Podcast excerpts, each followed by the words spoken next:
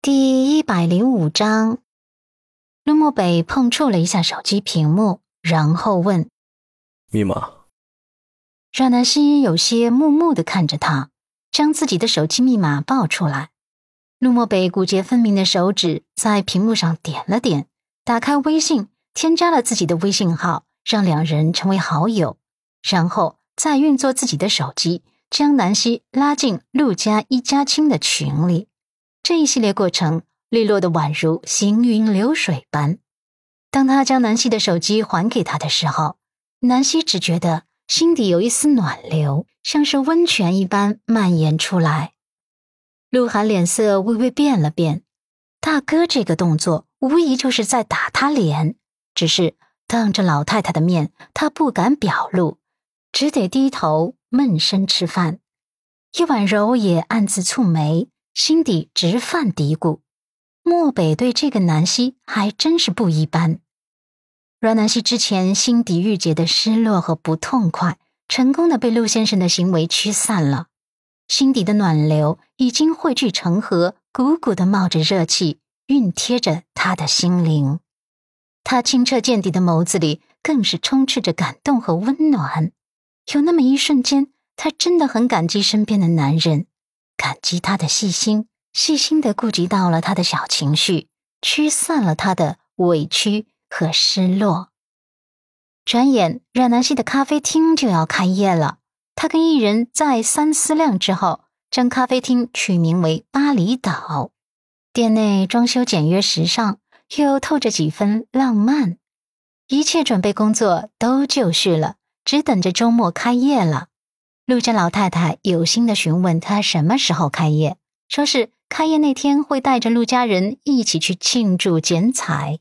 对此，阮南希真的很感激。之前刚嫁进来的时候，她是有些敬畏老太太的威严的。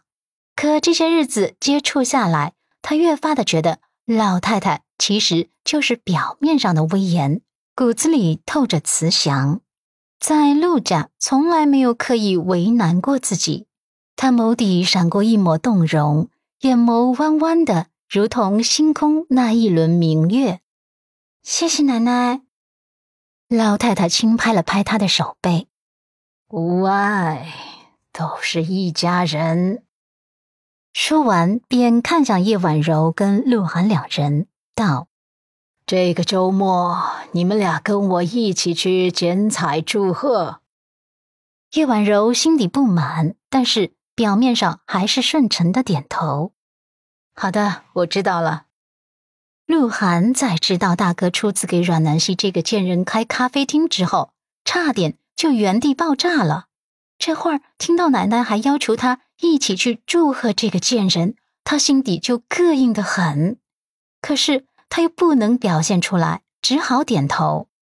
好，我一定会去的，到时候一定很热闹。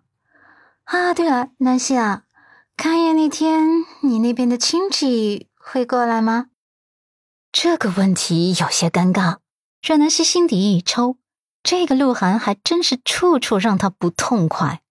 他这边的至亲就只有爸妈和小婶婶了，可现在爸爸昏迷不醒，他跟妈妈关系又很僵硬。温子欣那个小婶婶，他早已在心底剔除了。他这边哪还有什么亲戚来参加开业典礼呢？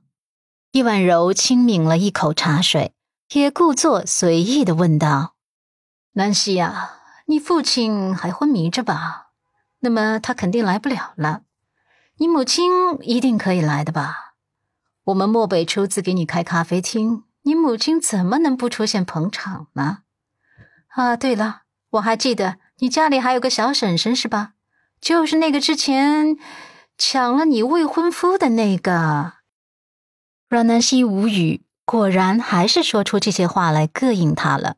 他也不恼，反而是微笑应道：“我父亲是肯定来不了了，我母亲我会通知的。